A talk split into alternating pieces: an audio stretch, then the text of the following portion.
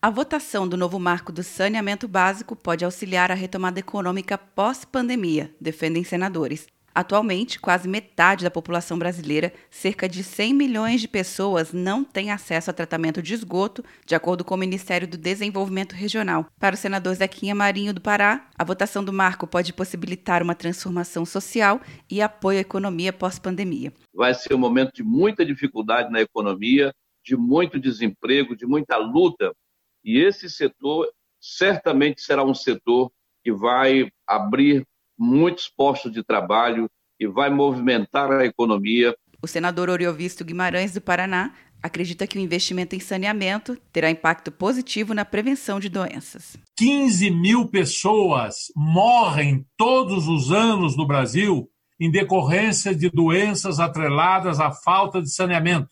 E que, em casos de epidemia, o contágio é facilitado sem o saneamento básico. A dengue, a malária e outras, e agora a Covid-19. A proposta cria novas regras para o setor, com o objetivo de expandir o investimento privado na área. O projeto sobre o novo marco do saneamento básico está em análise na Comissão de Meio Ambiente, com a relatoria do senador Alessandro Vieira de Sergipe. Quer um ano sem mensalidade para passar direto em pedágios e estacionamentos? Peça a Veloy agora e dê tchau para as filas. Você ativa a tag, adiciona veículos, controla tudo pelo aplicativo e não paga mensalidade por um ano. É por tempo limitado. Não perca. Veloy. Piscou, passou. De Brasília, Luciana Castro.